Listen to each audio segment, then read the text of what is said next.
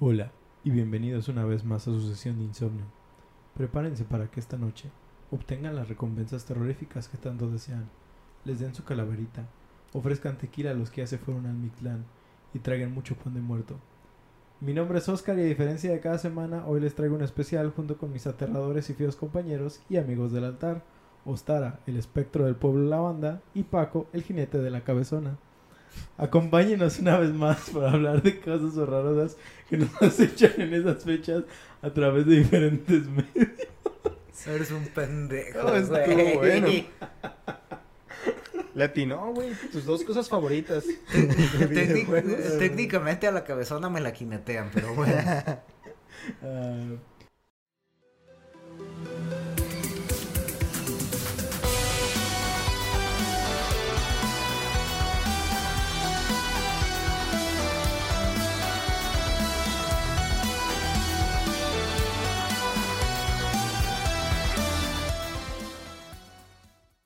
Así es, en esta ocasión especial les traemos nuestro evento de Halloween, que si bien nuestro capítulo pasado fue creado con la intención de ponerlos con la temática spooky, este episodio nos dedicaremos a hablar de los horrores de Ultratumba, que suelen presentarse en juegos, películas e incluso en el anime. Así que quédense con nosotros, preparen sus palomitas, júndense con su squad, mientras nos escuchen decir puras pendejadas de las cosas que nos gustan de terror. A los que nos gustan, porque luego hay otros que les tiembla la pichula, ¿verdad Paco yo más bien soy el que los juega y yo sé de otro güey que en realidad ni siquiera los quiere tocar porque pues este güey es que no le da miedo y no güey, no hay que ver esa película porque da miedito. No, en realidad es de suspenso. Ah, bueno, entonces sí pues la podemos ver, ¿verdad, Taro? No sé de quién estás hablando, güey. No se me viene nada de la cabeza. Bueno. Y pues recordarles para aquellos que se sienten indiferentes a las fechas de Halloween, ya sea por sus propias creencias o la idea de, o la idea de que es una fiesta extranjera que demerita la propia. La realidad es que no es del todo así. En general, podemos hablar de que la mayoría de las tradiciones que se celebran en todo el mundo tienen raíces extranjeras, así como la Navidad que se celebra en diciembre y que tiene orígenes en fiestas paganas donde se celebra el solsticio de invierno, entre otras cosas. Dependiendo de la situación geográfica, podría ser otra celebración similar, pero que los cristianos terminaron incorporando en sus fechas para mantener a los paganos a raya y convertirnos aún manteniendo muchos símbolos de estas celebraciones. Y así es, no es el cumpleaños de Chuyito, eso va más como por julio si no me equivoco. Ah, algo así, porque pues todo el rollo de la de que es el 25 de diciembre lo ponían el 25 de diciembre, según yo no es por el solsticio del invierno, eso sería más bien el 21 de diciembre. El 25 de diciembre se celebraba Saturnalia en la antigua Roma por todo el rollo de sus, su panteón de dioses que ellos este, tenían a Marte, Venus, la la la la la la. Este, y pues ellos tenían una gran celebración a, Dio- a Dios Saturno y pues se- le, le celebraron el 25 la Saturnalia y pues cuando llegó este Constantín creo que fue eh, que les... ¿Keanu Reeves? No, no. que nació el, Keanu el Reeves. emperador Constantino pues este que él este para unir a todo el pueblo, o sea, él dijo, ¿qué es una cosa que hace que todo el mundo pueda tener una misma conversación, que pueda tener una conversación y que porque más bien que pueda haber una negociación. A- pa- Para tú empezar una negociación necesitas tener algo en común El alcohol. el alcohol, por ejemplo. Pero otra cosa que es un poquito un- que se hizo, que él quería hacer universal dentro de su imperio era la religión. Y fue así como él quiso adoptar el catolicismo. Y fue gracias a eso que, pues, eh, ah, pues lo quiero implementar. ¿Y cómo le hago para implementarlo chido? Ah, voy a decir que coincide el cumpleaños de este güey con el cumpleaños de este otro güey, con el debido respeto antes de que me caiga el rayo. Para que, este, pues poder, para que el, el imperio adopte la religión y que vea que, ah, mira, es que son la misma madre. ¿Me estás diciendo que aplicó la de Porfirio? No, no, güey. no. Es- no, esas cosas no se vienen aplicando desde ese entonces, no, no. Van innovando. Pues en fin, Halloween tiene sus orígenes en culturas celtas donde se celebra el fin de la cosecha. Bautizada con el nombre de Samhain o Samhain, que significa el final del verano. Era una celebración donde se despedían de Lugh, el dios del sol.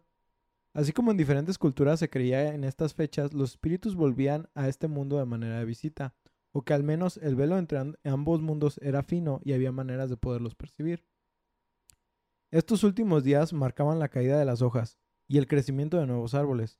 En sí era el fin de un ciclo y el principio de otro, el círculo de la vida y la muerte. Era costumbre, pues, ayudar a las almas pasajeras que tuvieran buen camino, dejándoles ofrendas que les sirvieran en su viaje. Esto es en forma de comida y dulces, así como encender velas para que éstas los guiaran en su caminar. ¿Ven? Realmente las tradiciones de diferentes culturas al final buscan tener los mismos ideales.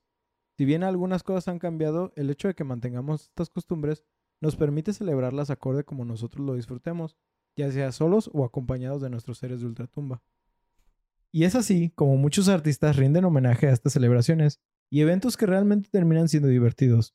Yo personalmente estoy disfrutando lanzar calabazas a otros Pokémon en Pokémon Unite, por ejemplo, y solo por el recordarlo de algunos eventos que también he, he disfrutado, los de World of Warcraft y los de Destiny siempre han sido de mis momentos más esperados del año.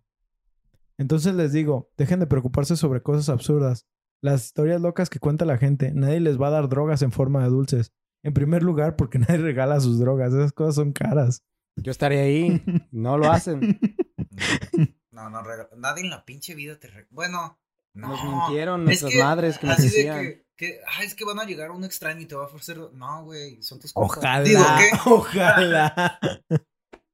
Ojalá, ey, de que hay días que espero a ese desconocido que llegue y, oye, ¿quieres? ¿Quieres un 50? Sí. What the fuck? Ok. Pues en segundo, no se pierde una tradición por, por participar en otra. Podemos adaptarnos y disfrutar tanto de, la- de nuestras raíces como las de otras culturas. Así que siguiendo todos los protocolos de salud a los que estamos actualmente sujetos, háganse disfrutar de esas fiestas. Pero empecemos. Y vamos, esta vez le daré la voz a alguno de mis amigos a ver qué traen como ofrenda para esta mesa. ¿Tienes amigos, güey? Mm, mm, pues, mis terroríficos amigos. Ah. Feos. Énfasis en feos. que vivan aquí contigo. Entonces, ¿a quién le daré la palabra esta vez? Pues de momento yo voy empezando, si gustamos. Sí, sí, vamos empezando. ¿Qué nos trajiste, Paco? Porque Yo también gusto. Este. Yo, este. Traje para el día de hoy eh, la película de The Others, Los Otros. Una película que salió en el 2001, que es, un, ah, es un col- una colaboración entre los gringos y los españoles. Ok. No sabía que apenas estoy viendo que fue producida por españoles, lo cual es curioso. En fin, básicamente es una película de eh, terror psicológico. O sea, más que nada, yo esta no la siento tanto como una película de terror, la siento más como una película que es de suspenso.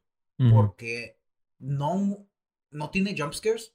No Ajá. tiene. Eso es lo que se me hace chido de esta película. Y por lo general así me gustan las películas de terror. Que sean más de atmosférico.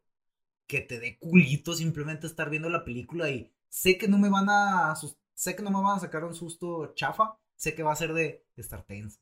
Que la, que, que la verdadera estrella de estas películas es el vato que tiene como 15.000 instrumentos ahí tratando de raspar metales y un montón de cabrones que se cosas. a hacer el foley, sí. El, el diseño de sonido de esta película también es una cosa que está muy chida. Pero bueno, es una película que es dirigida por Alejandro Amenábar, que pues no lo conozco al güey. Sí. Y que eh, es protagonizada por esta Nicole Kidman. Eh, a ella la recordamos, por ejemplo, de un- una película de Batman. Ok. Una película de Batman que no debió de pasar. No te crean, esa película de Batman. no ¿Es la de los pezones? No, no es la de los Ah, pezones. Esa es la de George Clooney. esa es la de George Clooney. salió en la de Val Kilmer. La de Val Kilmer no es la de es este... la de Tommy Lee Jones, que es este, Dos Caras, y Acertijo, que es este. Jim Carrey. Jim Carrey. No es la versión de, de este güey el que hace la de las sombrías aventuras de Jack, no es la versión de Tim Burton, no, ¿verdad? Esa es la, primera, la que es la Burton chida. Son las dos primeras. Ajá. La tercera y la cuarta, ya creo que es otro director. Y por eso también cambiaron de actor principal, ya no es Michael Keaton, por lo tanto, eh, ya de ahí en adelante. Bueno, en fin, es una película de terror, ah, Los Otros, que salió el 2001 y, eh, bueno, ah, sí, ah, Nicole Kidman. Esta película básicamente es, ah, toma lugar como después de la Primera Guerra Mundial o así poquito después de que empieza lo de la Guerra Mundial. Y básicamente es de una familia que es la mamá y sus dos hijos que viven en una pinche mansión sota, clásico. Ah, una mansión sota que a veces se fuera, oh, mira, está chido, pero pues está todo el tiempo ahí como con neblina y la chingada. Y sí tiene un aspecto así medio tenebrosón, pero te quedas, ah, mira, si, si no estuviera así, sí me gustaría vivir ahí, pero no mames, para limpiar la pinche putiza. Total. Estos dos hijos de Nicole Kidman sucede que tienen una como enfermedad, un trastorno genético que eh, si se exponen a la luz del sol ellos se queman.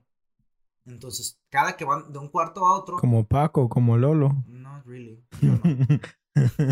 que, le- que te- cuando están yendo de un cuarto a otro es. cier- primero va la mamá, cierra las cortinas, abre la puerta, va un mocoso, cierran la puerta y ya, ahora al siguiente cuarto y así sucesivamente para fin de este no que no se quemen y mueran los güeyes, ¿no? Y eh, una ese es pues uno de los ah, plot points y el segundo es que de repente empiezan, bueno, eh, la señora Nicole Kidman contrata a unos ah, nuevos ah, como los caretakers, los que se encargan de cuidar la, la propiedad, de la- hacer la limpieza y otro Ujú. güey que es un jardinero y shalala, shalala. Sí, los handyman, Ajá, los, los, los manitas. los manitas. Ajá. Este, y pues el rollo es que desde que los contrata, como que empiezan a haber sucesos medio raros en la casa. Y es una película que, o sea, te digo, los. Lo que la carga a esta película son, son las actuaciones. No solamente la actuación de Nicole Kidman está muy chida, de, o sea, tú le ves la cara y le ves los pinches sustos y le ves los pinches ojotes y te quedas. Creo que así me vería yo todo cagado. Y también, o sea, las pinches actuaciones de los mocosos, de los dos niños que salen en la película, son unos niños, no sé, ha de tener la, la niña, que es la más grande, ha de tener como unos 10, 11. ¿En la película En o reales? Ah, buena pregunta. Voy a checar cuántos años tenían los, los niños. Este. En Es la película yo- niños. No sé, yo soy bien malo para No. calcular edades, primero que nada. Pero bueno, digamos, la niña tiene como unos 11 años y el niño unos 8 Ajá. y los ves actuando y es de ¡Guau! yo no soy tan bueno para actuar como esos mocosos los, los una los supieron, los supieron dirigir muy bien y dos los, los supieron actuar bien los niños. Y pues simplemente o sea lo la película es tan buena no les voy a contar mucho acerca de ella porque es siento que es de esas películas que es más chido entrar así como a ciegas. Yo por lo general soy de esa escuela que me gusta saber la trama general y pues entrar a ciegas. En general creo que eso es lo que tratamos también con este podcast, ¿no? Y llevar eh, los contenidos que nos gustan y tratar de no spoilear para nada tanto plot twist, a no ser el que me dijo Stara que sí era un plot twist de, de Dead Space, pero que yo siento que no lo era. Pero al final de cuentas eh, es eso, ¿no? Que ustedes disfruten los contenidos, lo de la... que son entidades de... Ah, sí, pues al principio nada más dices zombies y luego pues ya empieza a escalarse, ¿no? Ya tú dijiste el final, o sea. No ¿quién dije el final, no dije el final, no Sí, es el final estuvo Ah, directamente. pero dijiste un desarrollo de la historia, güey. Shame. Bueno, La, la idea es tratar de spoilearles lo menos posible a pesar de que el contenido ya tenga años en, en distribución. Pero para que ustedes se lleven las mismas sorpresas y por algo nosotros los motivamos a, a experimentarlos, ¿no? Pero bueno, continúa. Tener nuevas experiencias. Guiño, guiño. En estas fechas. Chiquititas. En fin. Y pues básicamente esa es la película de The Others. La otra cosa de la cual yo quería hablar en el- este día es de la serie de Buffy. La cual uh, es ya tiene ya tiene tiempecillo esa serie. Permítanme decirles.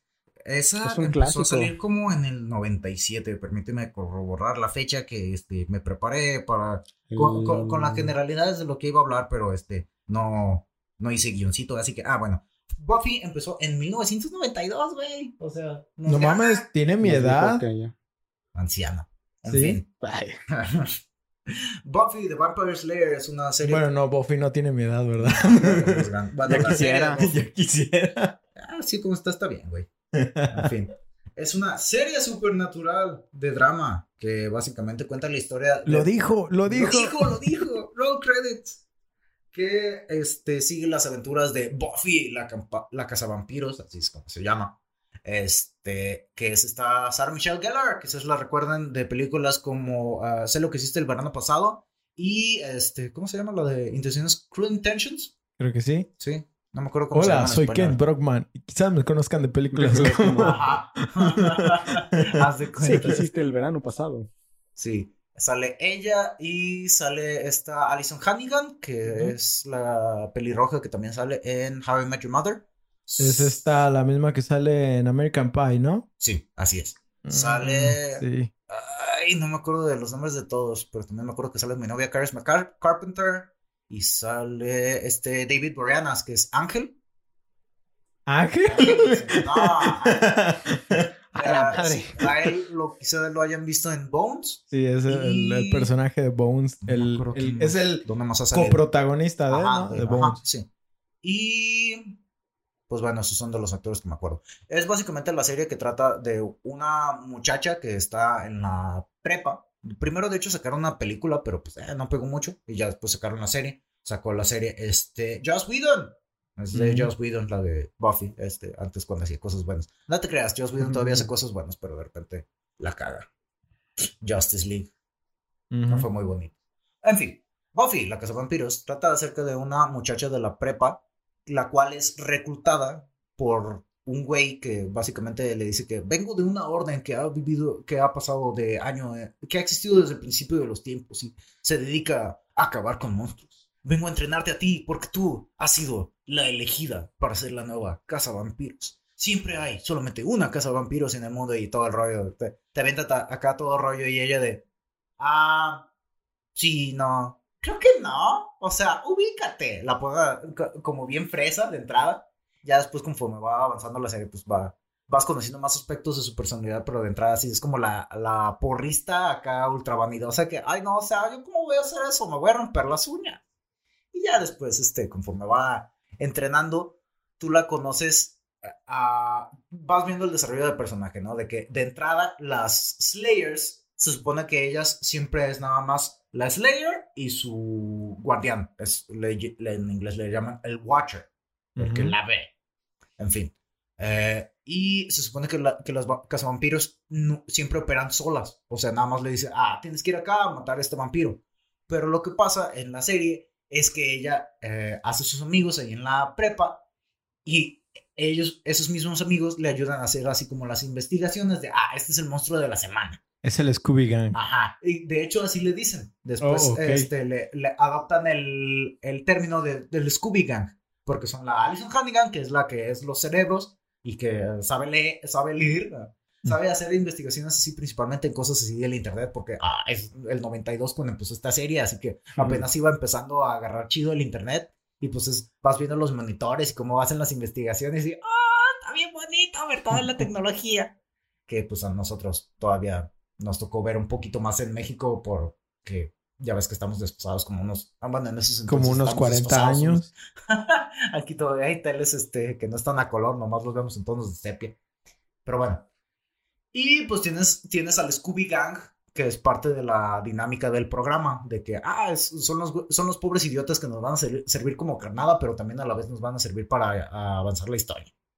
Y pues es una serie que duró siete temporadas. Me acuerdo de esta serie, yo la veía con mi mamá y mi hermana, porque mi hermana es la, la que originalmente se, puso a verla y dijo, ah, comprar el- la primera temporada y nos pusimos a verla y fue de, sí, podemos ver esto. Y fue así como nosotros nos la aventamos toda. Es una serie que es así como, es de acción, es de drama, es de un poco de, tiene un poco de romanticismo, no tanto, pero pues es de, no ocupa demasiado tiempo de la trama y desarrolla un poco más a los personajes y es de, ok, lo tomaré. Pero pues no es lo principal de la serie, lo principal de la serie es todo el rollo aquí, aquí de estos güeyes intentando matar a estos demonios que por lo general son vampiros. Pero también tenemos hombres lobos, tenemos zombies, tenemos experimentos raros de ah, agencias de gobierno, tenemos que viven en Sunnydale, que es, un, eh, es donde toma lugar la historia, que es, viven encima de lo que le llaman una Hellmouth, que es una boca, Boca del de infierno. infierno, de donde pues ahí hay una pinche concentración bien cabrona de fuerzas así malignas y la chingada.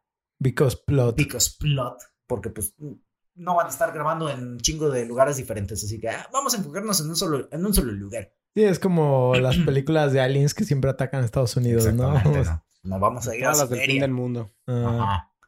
Y pues, sí, es, es una serie que yo, esa la vi cuando estaba como en la primaria, la mitad de la primaria, la vi como cuando estaba en quinto o sexto de primaria. Estaba chida, por- por- posiblemente no era muy apropiada para mi edad, porque sí, conforme vas avanzando en las temporadas, como en la cuarta temporada, que, que- que se nota que empezó a caer un poquito el rating, empiezan a meter como escenas uy, uy, Sexuales. escenas sexuales. De esas Sexo es- explícito. Esas No, escenas que dices, ¿por qué mis padres se pasan diario que estoy viendo estas escenas? Ajá, sí, que, siempre cuando estoy viendo eh, mi anime, ah, están los pinches chingadazos. Cuando pasan mis papás es el momento cuando están en las duchas o una pendejada por el estilo. Es, o es el fanservice en la playa y es de, ah, maldita sea.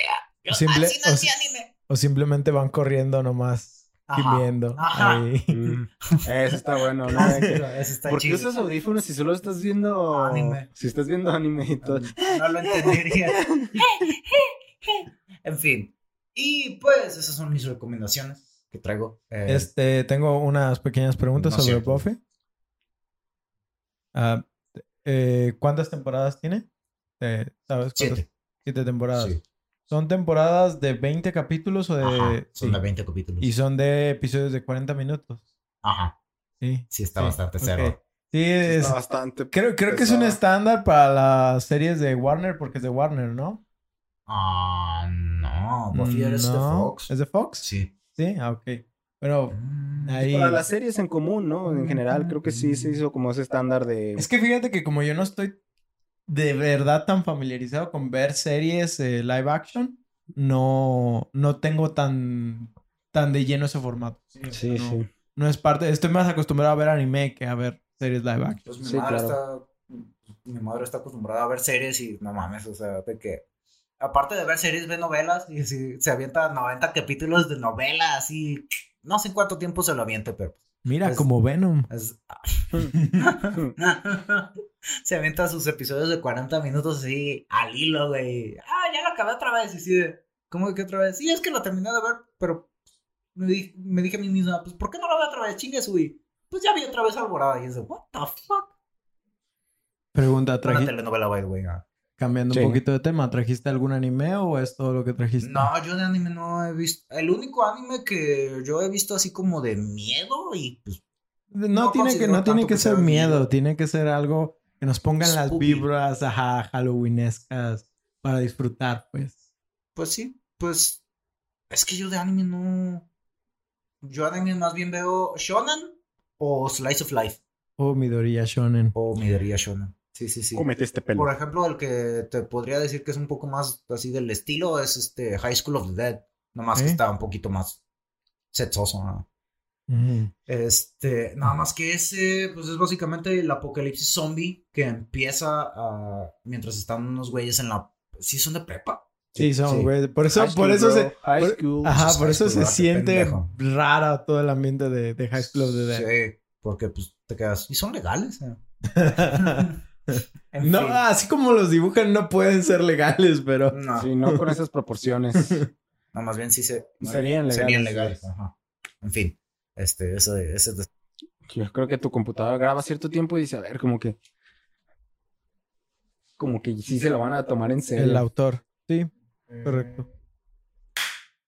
Y pues este, básicamente, como lo decía, aparte de las eh, mentadas proporciones que tienen lo- las heroínas en este anime, ah, es un anime que, que- en el cual los zombies invaden de- una escuela y pues es de acerca de cuatro o cinco güeyes que se suben a- que se escapan de la escuela y se suben a un autobús y que tienen que rehacer su vida ahora en el apoca- apocalipsis. Primero quieren ir ah, con su familia y la fregada, pero encuentran de que, ah, pues es que no los, no los vemos y, ah, ¿y ahora qué hacemos? Ah, ya sé, vamos a una isla y es todo un desmadre de que se mientan los pinches vatos de la escuela. Y, ah, una cosa que olvidaba mencionar es que en este anime los zombies son ciegos, que es algo que se me hizo muy particular, o sea... ¿Se la jalaron mucho? ah, Sí. Pues con esas morras.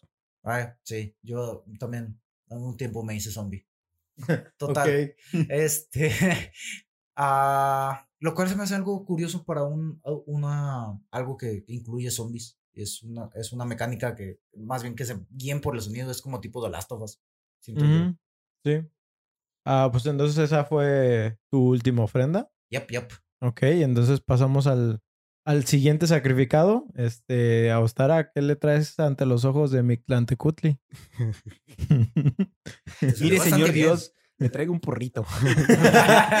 Jalo. Por favor, perdóneme. Jalo. Me juro que eran memes. ¿A dónde quieres ir, perro? ¿A dónde quieres ir? ¿A dónde te llevo? ¿A dónde te Ya llevo? sé.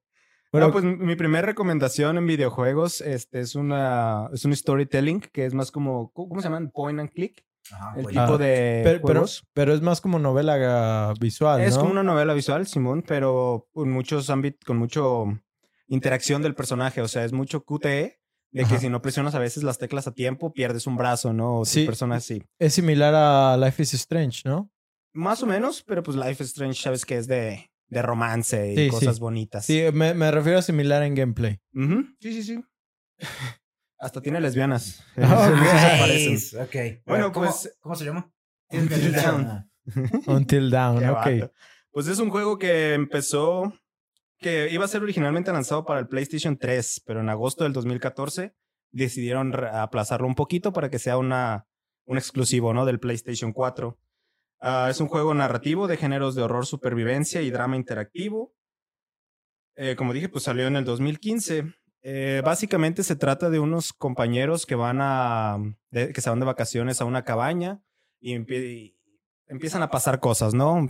Muy raras. Eh, lo que me gusta es, por ejemplo, en esta Empiezan historia, a coger. cosas que no entiendo de adultos que aún, aún no me explicó mi mamá. ¿Qué están haciendo, mamá? Ah, es que. es- ¿Qué tengo allá abajo? Ah, un dragón. ¿Y, y, y tú qué tienes allá abajo? Ah, Una un cueva, dragón, la sé. cueva del dragón. Ah, los peleamos. Oye, mamá, si sabes, si sabe mi papá que juegas luchas con el lechero. Oh, un clásico. LOL. Background, ¿qué? Recuerdos de Vietnam. ¿Qué tengo yo en común con Eren? Ah, yo vi como alguien se comía a mi jefa. Esa es buena, güey, esa es buena. Pues bueno, digo, lo que me gustaba de la historia es que no, no hay un enemigo al principio. O sea, empieza con muchas historias clásicas de terror. O sea, empiezan de que con asesinos, cosas supernaturales, monstruos, y hasta el final que empiezas a desarrollar la historia, sabes realmente qué es lo que está pasando. Qué es lo, qué es lo que se están enfrentando, ¿no? Este, y pues tus decisiones realmente eh, hacen toda la historia. Lo que me gustó es eso de que si te equivocabas, si te ibas por otro camino, si te ibas por la izquierda en lugar de la derecha, podía decidir que el personaje con el que estabas jugando muriera, ¿no? Y por ejemplo, recuerdo mucho que ya íbamos a sobrevivir, ya estaba amaneciendo y no pudimos reaccionar en los cinco segundos que te da el juego para presionarle y um, mataron al protagonista. Y yo de puta madre, estábamos tan cerca. Eso en cuanto a videojuegos, creo que es uno, bueno, como dice mi compañero Paco, yo no soy mucho de jugar realmente de terror, eso sí le saco bien machín. No sé, no sé por qué a la gente le gusta, realmente no me lo explico. X. Ahora pasemos a animes. Eso sí, tengo muchos. Mi primera recomendación eh, de anime sería un anime realmente de terror, que es este Yami Shibai. Ya va en la temporada 8 y son puros dibujos estilo Junji, todos bien eh, darks, muchísimas deformaciones, gore, violencia. Sí, Y- pa- para los que no estén familiarizados con el arte de Junji Ito, literal, ese vato plasma sus pesadillas en, en, en el manga, ¿no? O sea, son cosas que van por ahí del terror cósmico porque no es algo que tenga forma específica. Es algo simplemente que no puedes describir o, o si lo puedes describir, esta sería la manera más acertada de hacerlo.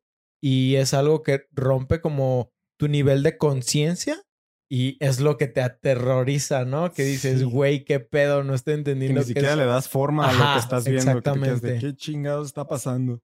Pero creo que eso es lo que lo diferenció de muchísimos a otros acto- eh, mangakas de terror, que sí eran puras deformidades bastante, bastante tripeadas. Pero bueno, esa es la recomendación de, te- de terror. Terror. Mi otra recomendación ya sería un poco más family friendly, que es la de Mieruko-chan. ¿Y si es family friendly? Es family friendly hasta mayor de 18 años. Ok. Le, le comentaba aquí a mi compañero Remenet que esa es una historia de terror de cómo una adolescente de prepa descubre o de un día para el otro empieza a ver fantasmas y al igual que el estilo de Junji Ito, muy oscuras, muy deformes y demasiado bizarras, ¿no? Las animaciones eh, y los dibujos. Pero cuando lo hicieron animación, cuando lo hicieron un anime, empezaron, pues, a ¿sabes? Fantasmas, chichis, pues creo que las chichis van a ganar más. Vamos a agarrar rating. Queremos que la gente nos vea. Vamos poniendo. Vamos a poner chichis. Tomas pervertidas. Es, es como ese punto de, ok, el libro de Game of Thrones tenía desnudos y tenía escenas sexuales, sí, o sea, sí tenía el contenido. Pero el contenido que mostraron en HBO era así como de que, güey, creo que ya, ya, ya estuvo, ¿no? Según Es- en los libros sí hay más sexo que en la serie. pero es como, mm, ¿cómo te digo? Llega un momento donde en Game of Thrones ponen sexo por poner sexo. por poner sexo, Ajá. no tiene nada que ver con el plot. Y, sí, y en ocasiones en escenas donde no, Donde no existía esto. ok, sí, sí, A, sí, a sí, eso, eso es a lo que voy. Como si tú tuvieras sexo por el plot. sí. ¿No? Pues como en The Witcher. ¿no? Ah, Ah. The Witcher sí. Bueno. Continuamos. Ya pensar, ya la cagué. Ah, ¿Qué? Ah, sí, si quieren ver fantasmas y chichis, Miruko-chan. Miruko-chan es muy buena opción. Si quieren ver solo chichis, High School of the Dead.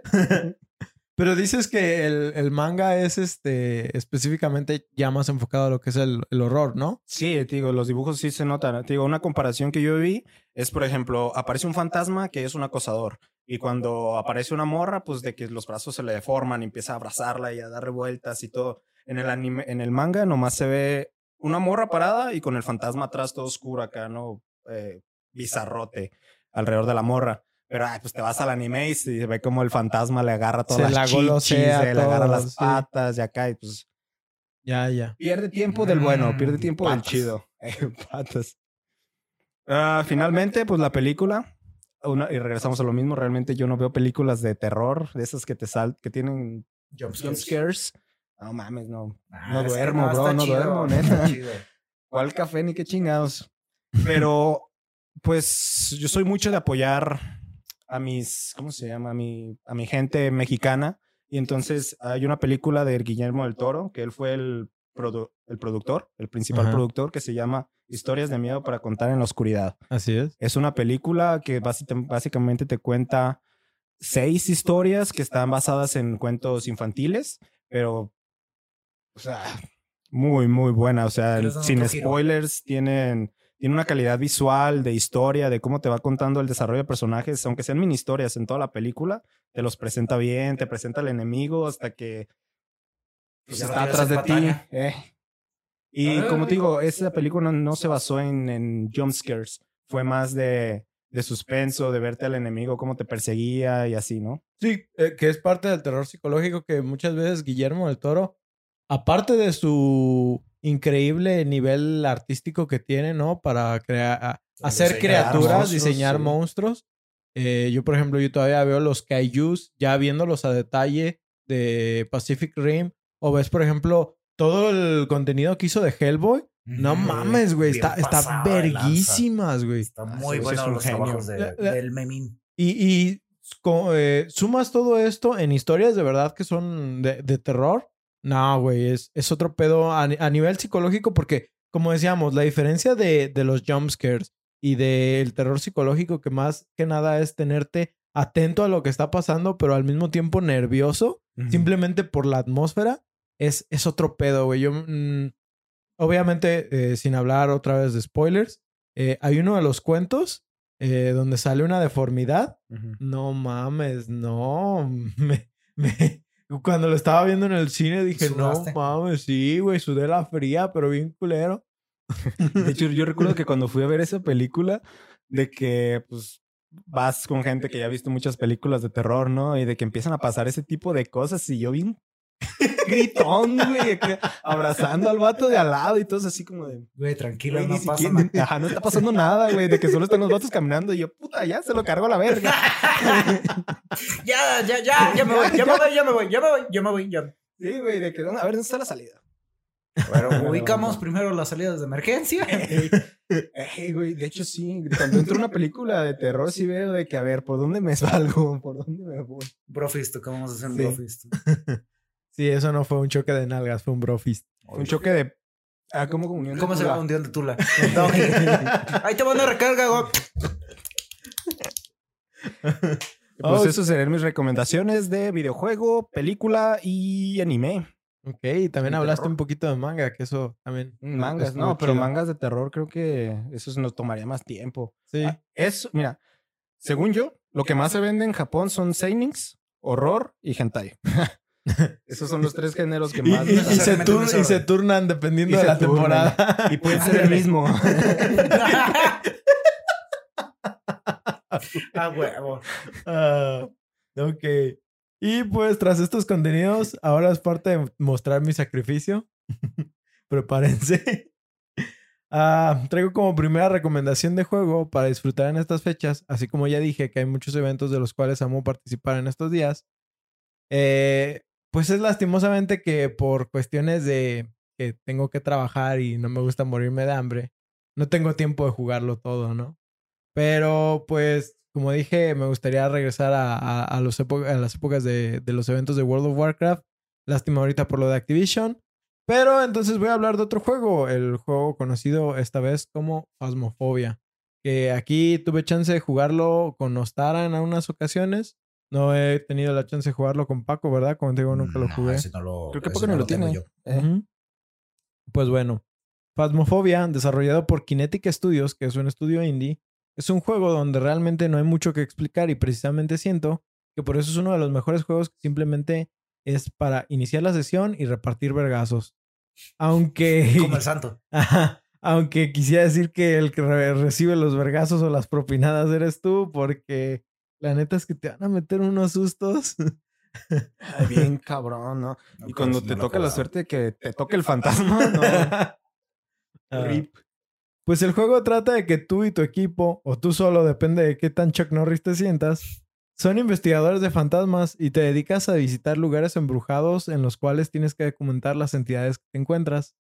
Ah, para esto se te presentan diferentes herramientas en tu búsqueda del fantasma, las cuales tendrás que ir comprando con el dinero que ganes con cada trabajo anterior. Las, las locaciones varían mucho, siendo estas desde pequeñas casas hasta escuelas y manicomios abandonados, dando así tanto espacio y soledad que asustan hasta los más valientes. El juego está planeado para hacer una experiencia completamente inmersiva, siendo así posible de jugar en, en realidad virtual. Uh, pero no obstante, si no tienen uno a la mano, bastará tu monitor o pantalla para que salgas con los pantalones cagados de tu habitación. Um, ¡Mamá, cubeta! ¡Baño! ¡Baño! ¡Ay, fue uno grandecito! grandecito.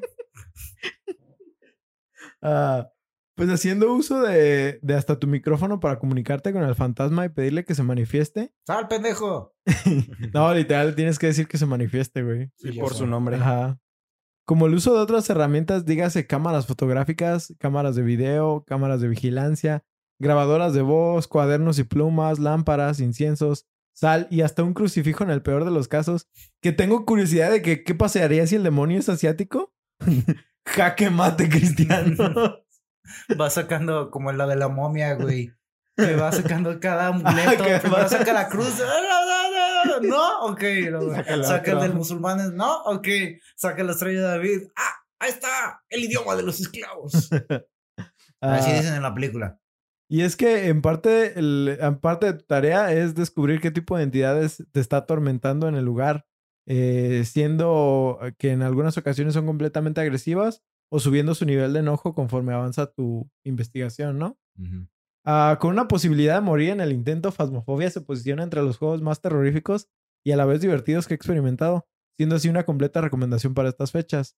Y cuando digo de que de verdad pones tu vida en, en, el juego, sí, sí sientes, o sea, hay unos fantasmas que neta dices, güey, no me dejes solo con ese cabrón, neta, no mames, no, no vale la investigación.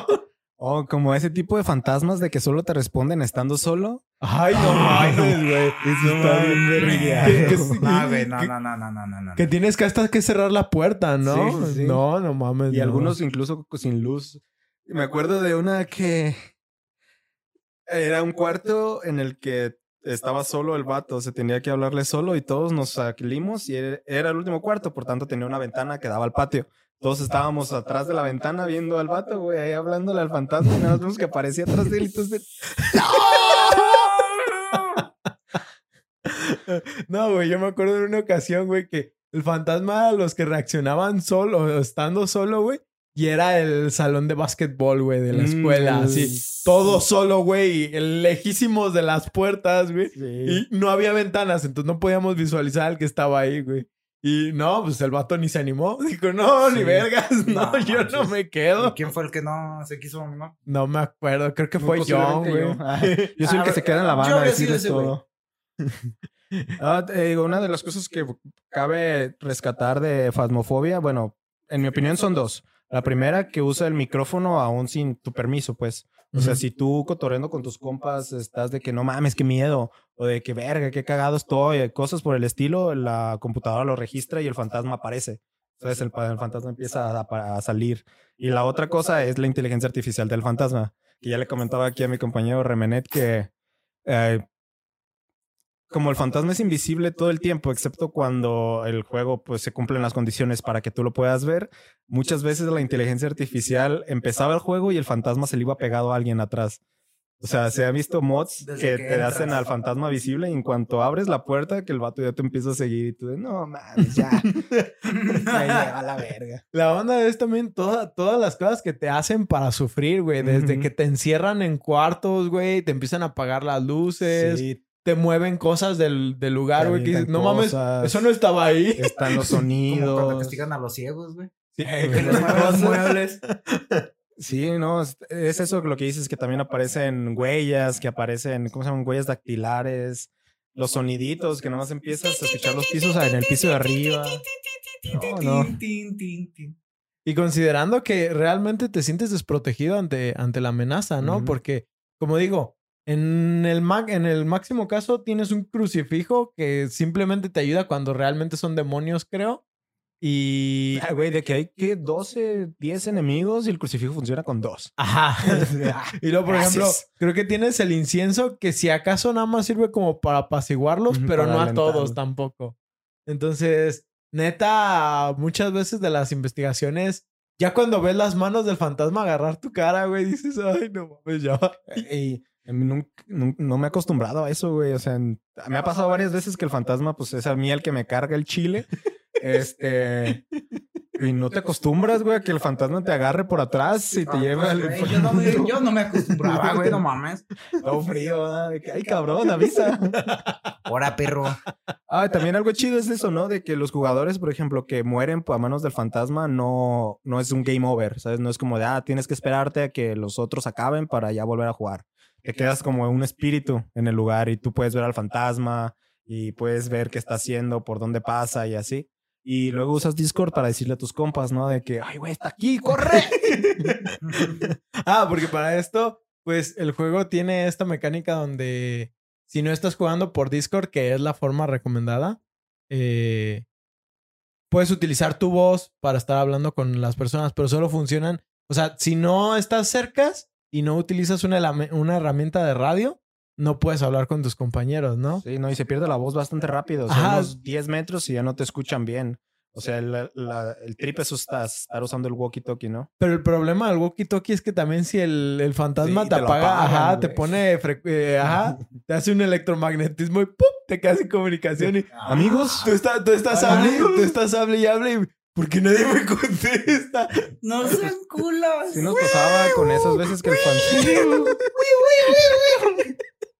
Ah, tío, en esas veces que el fantasma reaccionaba solo estando solo y de que estás cotorreando acá y de repente, ah, sí, amigos, y un día está... ¿Hugo? ¿Hugo, sigues ahí? ¿Hugo, güey? Ah, no manches, qué perro miedo. Sí, güey, la, la- la neta es que es un juego como ningún otro, está muy perro. Está barato, no sé ahorita Está cuánto está en barato. Steam, pero creo que no pasa de los Como 200 300. pesos. No, según yo no pasa de 200 pesos. Ok, Pero no, no estoy seguro. Ahí si no, el becario que, que ponga una notita de voz.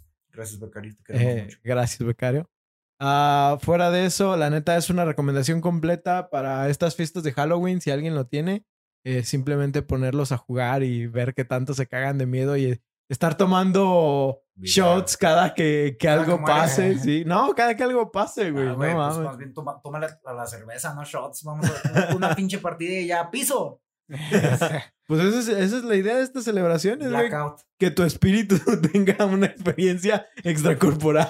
Es una experiencia religiosa. Mira, si, si no sales de ti, algo va a salir de ti. Es algo tranquilo. Cáigale, es algo tranquilo. Sonidos húmedos de un Estás bien momento. pendejo, güey. Ah, pues bueno, pues así, mi siguiente recomendación, que es ahora en el caso de película, es La calle del terror. Ah, este, pues pasando a, a- a esta recomendación, yo estuve pensando seriamente sobre muchos títulos clásicos que me, me gustaría haber considerado. Sin embargo, por traer algo más reciente y que justamente vi completamente ayer la trilogía eh, en la mejor compañía de mi novia, eh, nos aventamos esta trilogía que es la que del terror. Ah, la sinopsis es prácticamente que en 1994 unos adolescentes descubren los eventos terroríficos que han ocurrido en la ciudad ficticia de Shadyside, Ohio. Ah, pueden estar, eh, todos estos eh, eventos pueden estar conectados entre sí y ellos pueden ser los próximos eh, objetivos. Ajá. Eso sí Wikipedia realmente. Ay. Sin spoilers y resumido, la película empieza con un asesinato y la resolución de este. De hecho, empezó tan rápido que yo dije, nah, yo aguanta, pienso aguanta. es- ¿Están viendo una película o, o algo más, no? O sea, no me la creía que lo que ya estuviera viendo era directamente escenas. Ah, pero tras e- este suceso se nos presenta la intro en la que se nos explica que curiosamente esta clase de asesinatos que son más matanzas, aunque utilizan más el nombre de el nombre incorrecto de asesinos seriales, realmente son como comunes en el pueblo, ¿no? O sea, cada cierto tiempo ha habido ciertas matanzas eh, eh, Como que donde hay ciertos patrones. Ajá. Pero no, no que haya ci- ciertos patrones, sino que hay gente que se vuelve loca ¿Sí? Y hace una matanza así de que siete cabrones, 15 Ay, cabrones. no y- mames, de que vives en ese pueblo y hace siete años un pendejo mató y otra vez está repitiendo, no, chingue su madre. Pues fíjate que- lugar, ¿no? Fíjate que en- entrando un poco más en ese contexto, nos damos cuenta de que el pueblo está dividido en dos partes, Shady Side y Sunny Side, donde los primeros corren los rumores que incluso la mayoría asegura que son reales de que el pueblo está maldito y que nadie puede escapar de sus garras ya que siempre pasan todas las desgracias como la de los asesinatos. En cambio en Sunny Side siempre termina siendo todo perfecto. ¿sí? Ah, durante la trama, y aunque digo esto eh, como si no se revelara a la mitad, pero realmente es como la historia avanza tan rápido que casi, casi te lo están diciendo desde el principio, ¿no? Ah, la explicación proviene de que posiblemente, un- no posiblemente, se cuenta que una bruja fue colgada este, por los primeros lugareños y que por esto eh, ella echó una maldición y, y atormenta a la gente del pueblo, ¿no? Ah, toda la historia girará alrededor de intentar averiguar qué pasa en una noche donde los protagonistas empiezan a ser perseguidos por más de un asesino en busca de respuestas y una solución a lo que parece ser esta maldición. Ah, en primera instancia, y suelo decir esto, a veces eh, ver películas de terror actuales a mí ya no me emociona. Ah, siendo que la mayoría cae en lo que yo llamaría películas genéricas. Ah, no terminan destacando y abusan de herramientas como jump scares o como las películas ambientadas en el universo del conjuro que no son otra cosa más que puras patrañas súper adaptadas para esconder la, la realidad. Mm. Ah, siento que pierden como el chiste. Ya se sienten repetitivos, no salen de las mismas fórmulas. No sé, yo pierdo el interés completamente. Ah, sin embargo, había algo que me llamaba de estas películas cuando recién salieron. Eh, sin siquiera dudé y yo las quería ver. Cuando, cuando las vi el anuncio en Netflix, yo dije, ah, sí, las tengo que ver. Pero por pinches cuestiones de tiempo, como dije, pues tengo que trabajar y un montón de cosas. ah, nunca se, se me presentó la oportunidad. Ah, lo que se me hace chido de estas películas es que como origen eh, son como un tributo a las películas slasher de los 80 y de los 90. Mm. Sí, este, no dan muchas explicaciones sobre lo que está pasando y se enfocan como en los momentos de tensión y persecución. Ah, teniendo, eh, en este caso tienen un cast tan pequeño, creo que literal, o los personajes principales de la primera parte son cuatro, güey. O sea, por lo general sueles tener un cast como de siete Sí, y van siete, matando a, a uno y uno y uno. Y aquí pues tienes cuatro, güey, y los cuatro te caen bien, no quieres que los eliminen en ningún momento. Entonces, pues sí, es, es como dudas de quiénes están a salvo, no sabes quiénes realmente. Incluso los, los que son como los protas, protas, Empiezan a dudar de em- que uno de empiezas, ellos a, ajá, empiezas a dudar sobre si sí van a sobrevivir. Eh, la tensión es suficiente para mantenerme concentrado. Eh, lo que estaba pasando en pantalla de realmente me tenía así como de al borde de la cama donde lo estaba viendo. Ah, si bien la historia sí puedo decir que pues, no es completamente una obra de arte, la manera en la que tanto el guion, los actores y el casting y el sonido este, encajan, se me hace como, Muy bien. ajá, Como excelente. anillo al dedo. ¿Sabes? Sí. Creo que algo vital para una buena película de terror siempre es el sonido. Sí. Sí, el- Es- esa ambientación. El sonido es 80% de la película. Sin La- el ambiente de terror. Qué culero ser sordo. Verga.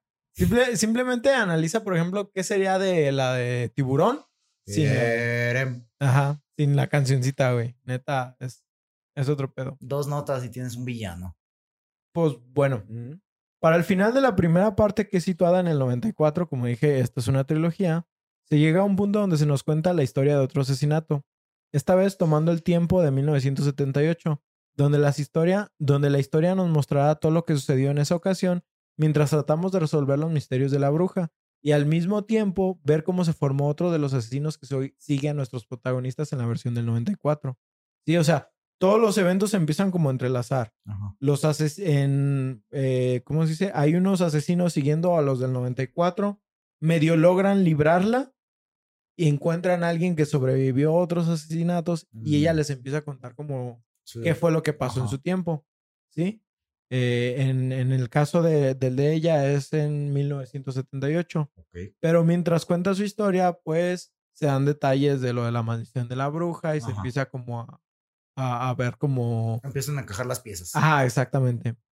Pues para culminar la última parte de la trilogía nos presenta con otro salto al pasado, específicamente al año de 1666, donde se nos mostrará todo el origen de la historia de la bruja y la maldición del pueblo, así como el desenlace de los eventos que darán fin a la época de 1994. Ah, esta manera de contar la historia y la forma en la que se reflejan todos los eventos que parecen repetirse una y otra vez durante todas las épocas y la atención al detalle que hubo en la creación del guion realmente me dejó impresionado. Fue así que al final me di cuenta de que la obra está basada en el libro del mismísimo autor R.L. Stein, más famoso por sus historias de horror, escalofríos. Sí, yo la neta decía, güey, es que esta historia no, no, no suena nada amateur, güey. está, está muy bien estructurada. Y ya cuando vi, es, es de R.L. Stein, dije, oh. oh, sí, güey. Sí, sí, a huevo. Ah, sin embargo, también doy crédito a quien lo merece y la verdad es que la adaptación del guion es increíble. Lograron, lograron incluir temáticas de racismo sin realmente restregarlos en la cara de nadie. Esto incluso se muestran personajes LGBT acordes a su tiempo, que realmente destacan como personajes y no simplemente simples símbolos de inclusión, que no tienen otra cosa que hacer más que ser gays. En, o sea, sí tienen una personalidad aparte sí, soy gay. Sí, o sea, no solo tienen una personalidad, tienen su rol y lo cumplen. Es, es, es, lo que es decimos. un personaje. Ajá, y no están como todo el tiempo en la cara diciéndote que son gays ni nada de eso. O sea, no se siente forzado. Ajá, exactamente. Se siente como algo natural. Ajá, exactamente. Y es lo que se tiene que hacer siempre, ¿no? Ah, eh, los personajes, como digo, están bien estructurados y todos en la, toda la proyección de la trilogía eh, sufren de sus propias segregaciones acorde a su tiempo, pero sin ser este como un mega enfoque de, de la película, que siento que es algo que hay que aplaudir. En este caso me refiero, por ejemplo, en la versión de la segunda parte, que es en 1978. Estamos en un campamento. El campamento realmente creo que pude contar a dos negros.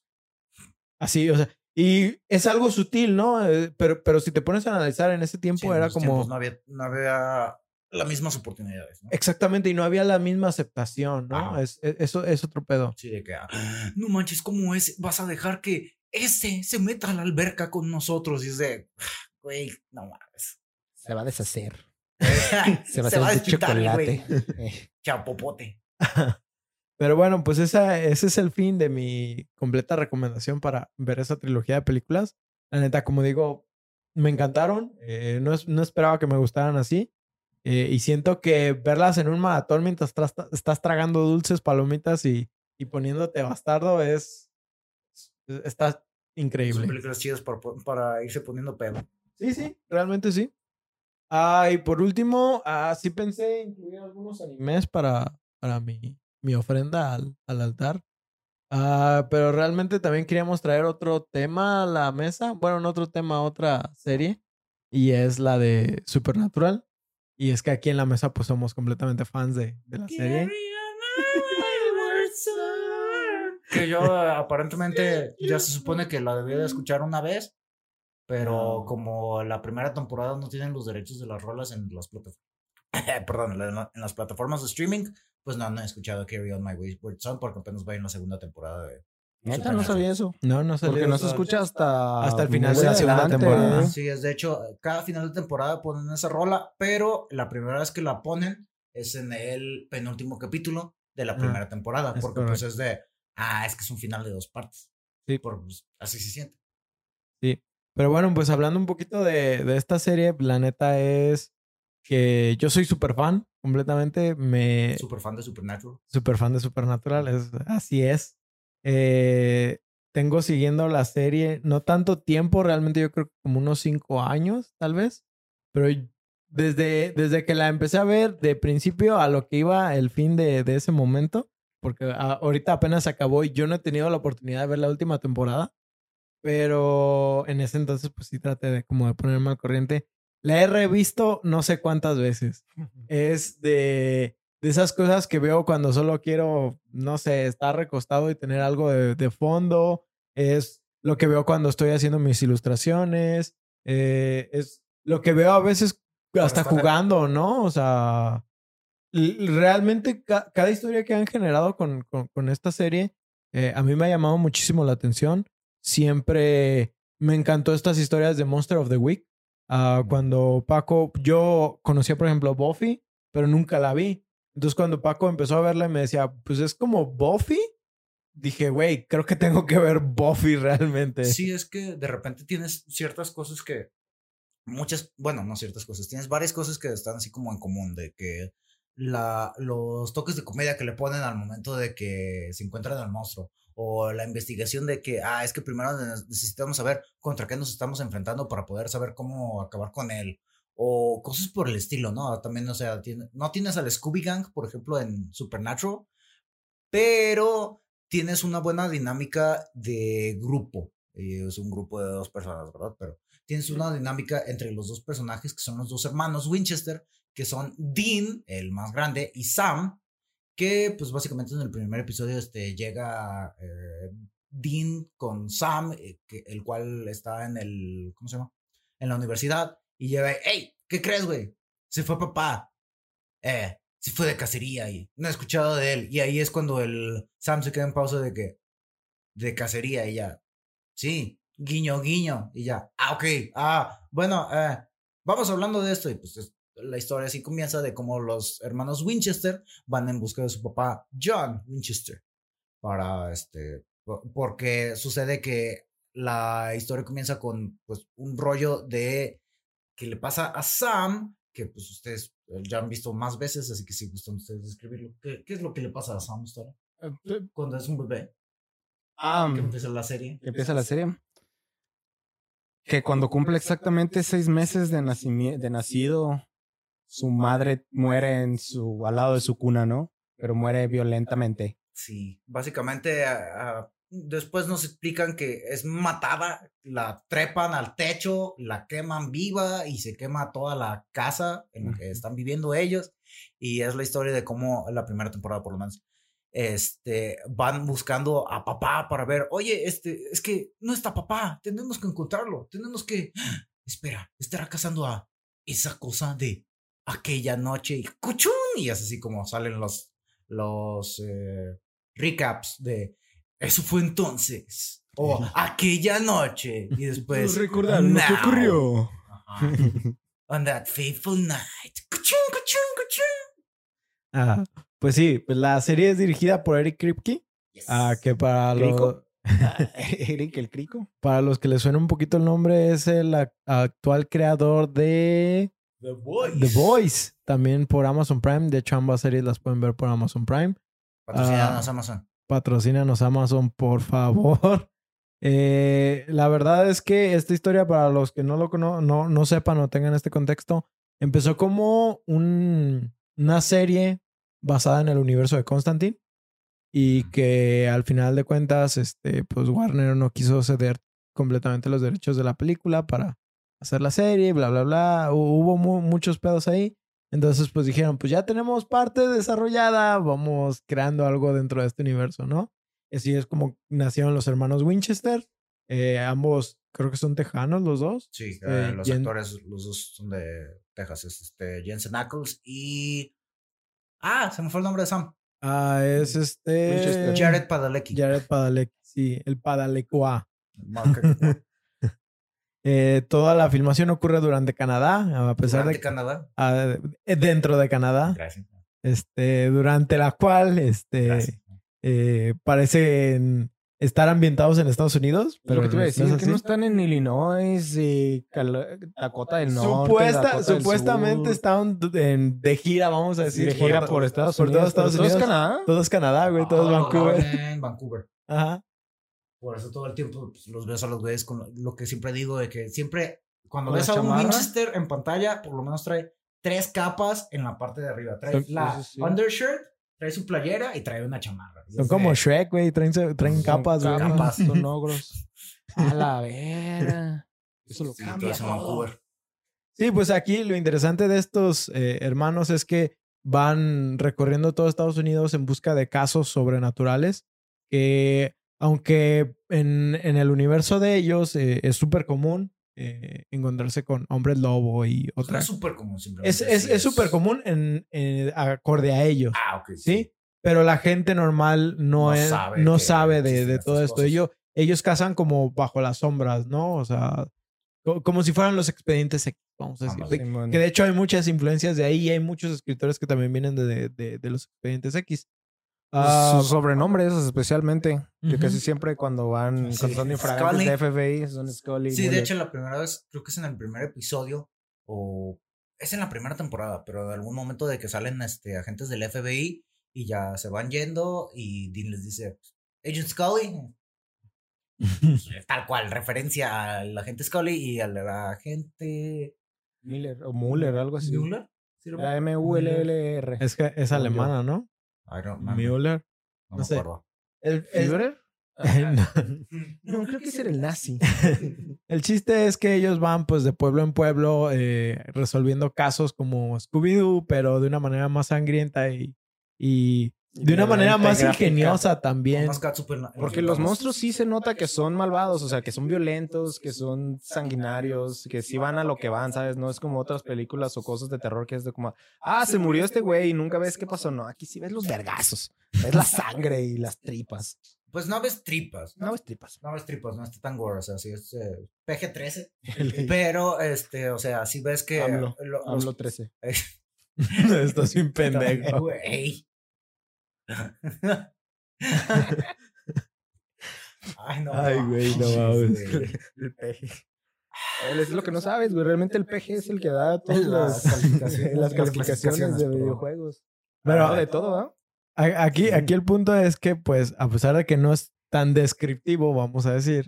No es Y explícito. no es explícito, si ves estos segmentos de sangre y efectos prácticos, que la verdad es una de las cosas que yo tengo que atribuirles, a pesar de que tienen formas de hacer efectos digitales, tanto por presupuesto y otras cosas, utilizan muchos efectos prácticos Sí, que son muy efectos. interesantes y terminan logrando el, el cometido, ¿no? Sí, hay veces que, por ejemplo, ya ves los primeros capítulos y dices, ay, güey, ya se nota la edad de esos Eh, efectos. pe-". Sí, hay muchos que Sin sí. embargo, pues, o sea, te pones a pensar, o sea, para, para la, el año en el, del que son y la, el presupuesto que tenían, o sea, se ve bien, se ve tolerable.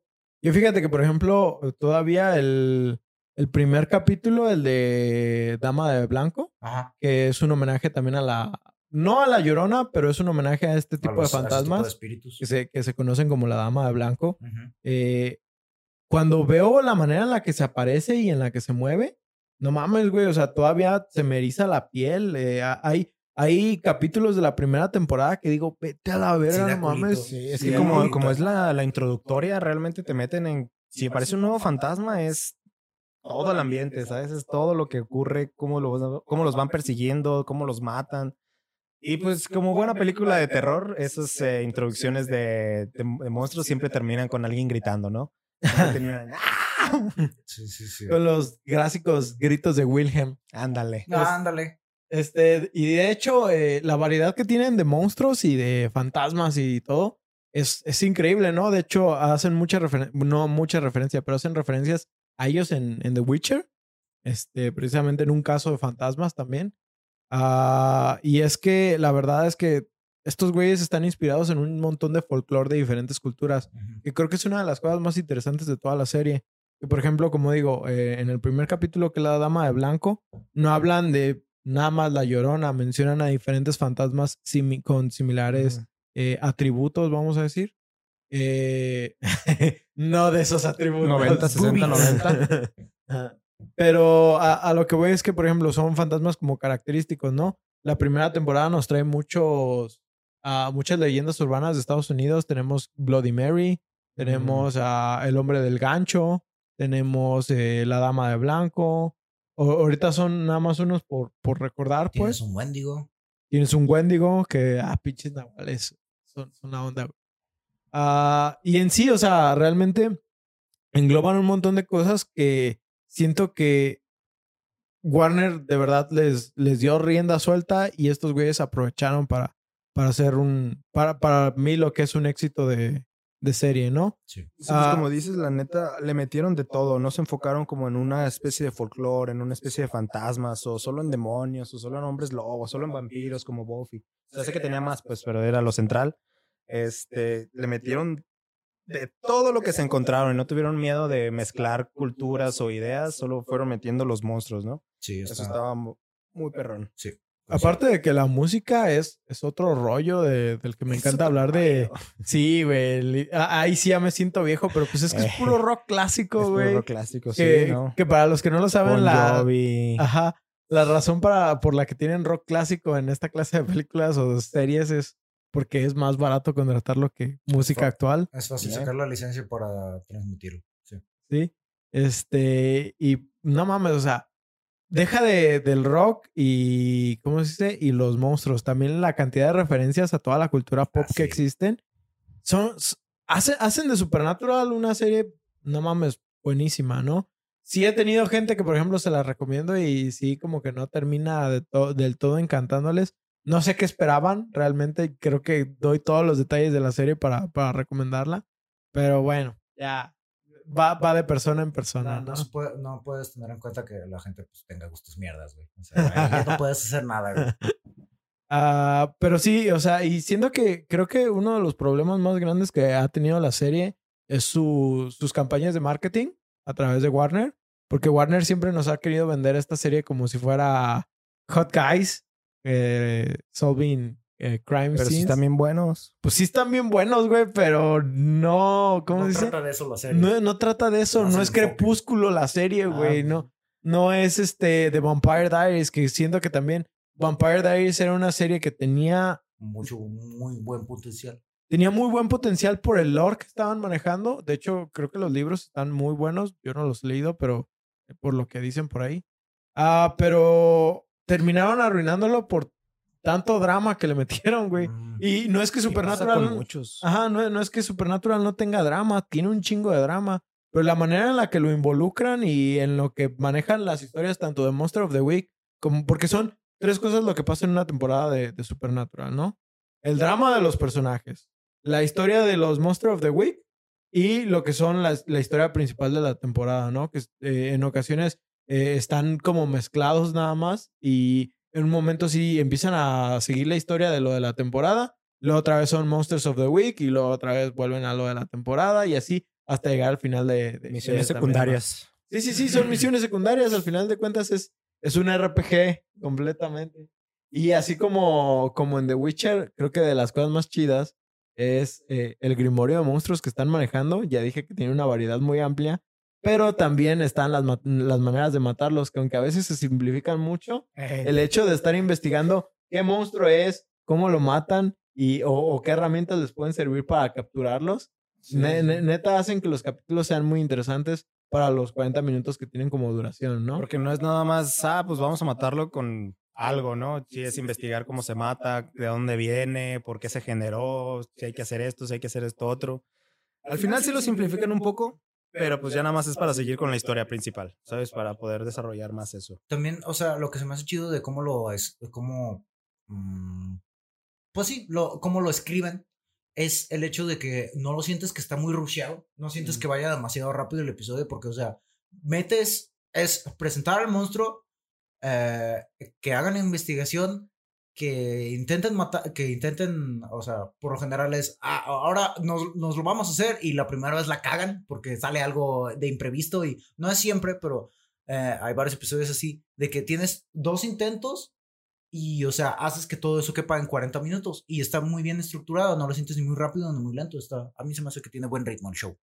Aparte de que tiene maneras de hacerte creer algo al principio, por ejemplo, a veces que, te, que te hacen pensar que es un monstruo y luego te la cambian completamente con un monstruo nuevo o alguno que ya conocías, pero o a veces ni siquiera tiene que ver con monstruos, eso es lo más chido, que logran ingeniárselas para engañarte lo suficiente y que realmente que termines sorprendido, ¿no? Eso más las dosis de humor que nos presentan los personajes, que también son de las cosas que más le atribuyo. Sé que no es para todos, pero la neta sí está chido. Hay capítulos donde Estás cagado de risa. estás cagado de risa. ¿no? honestamente es un humor simple, güey. Nosotros somos bien simples también. ah, dijo pedo.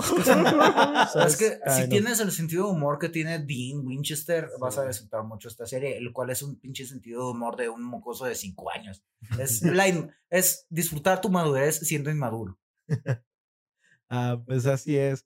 Entonces, pues esa es una de nuestras recomendaciones de serie. No sé si ustedes quieren agregar algo. Mm, no, todo bien, todo verde. Ah, pues sí, las la única serie así de ese estilo que he visto es Buffy, Supernatural. Mm, no, no, ¿No? De mi parte sería todo. Pues excelente. Pues eh, échense el Supernatural, sus 15 temporaditas y ya cuando digan, ¿qué voy a hacer con tanto tiempo que no hacía? Se ponen a ver One Piece. No mames. Se pasa más rápido de lo que creen. ¿eh? Sí. De hecho, de hecho, el- el- una vez hice el cálculo, creo que es más rápido ponerse al corriente con One Piece que ponerse al corriente con Supernatural. No, según yo, One Piece es más grande, más largo, ¿no? Según yo No, sí, bro. Por la manera en la que están los episodios. Ah, o sea, tú Ah, lo que te bueno. refieres es si cortas todo el relleno o qué? Aparte de cortar todo el relleno, si cortas eh, los ep- eh, tres episodios de, de One Piece son casi un episodio de Supernatural. güey. Sí, porque si quitas el intro del otro, Ujú. bueno, el opening, el ending. Ah, bueno. El chiste es, es- esa es nuestra recomendación. Vean One Piece. Vean One Piece. Vean Supernatural. las Entonces nuestra recomendación de Halloween de esta vez será vean One Piece. Ah, pero bueno, ah, de hecho, pues tiene un arco de terror Sí. Ah, con zombies, Bark. el Thriller Bark. Sí, muy recomendado. Ah, pero bueno, pues este, con esto llegamos al fin de, de nuestro show. Bueno, entonces con eso nos despedimos, esperando que disfrutaron este especial de festividades muertas. Recuerden que pueden enviarnos sus comentarios o los juegos que quisieran escuchar a debufodeinsomnio.gmail.com o por Twitter e Instagram a debufoinsomnio. Si gustan, pueden seguirnos a nosotros. Pues sí, a nosotros da quien más. Por otros medios y, y, eh, encuentran a mi compañero Oscar como arroba remenet en Twitter o Karma Cósmico en Instagram. Y a mí en Twitch como a- arroba King o mi compañero Paquito, el Paquiao, el Pacugo, como arroba SSJ Red Wolf. También recordarles que este podcast lo pueden seguir en sus plataformas de Spotify, Google Podcast, Apple Podcast y Anchor. Si gustan dejarnos un review o una monedita, eh, será bien recibida. Sí, ok. Nosotros nos despedimos, no sin antes desearles que se la pasen de ultratumba, traguen tantos dulces y pan de muerto hasta que revienten y la pasen de lo mejor con su familia y amigos. Yo soy Oscar Yo, Paco. Yo soy Ostara. y nos vemos en su siguiente sesión de Insomnio. ¡A la verga, bro! I know, right? Señor, nomás le falta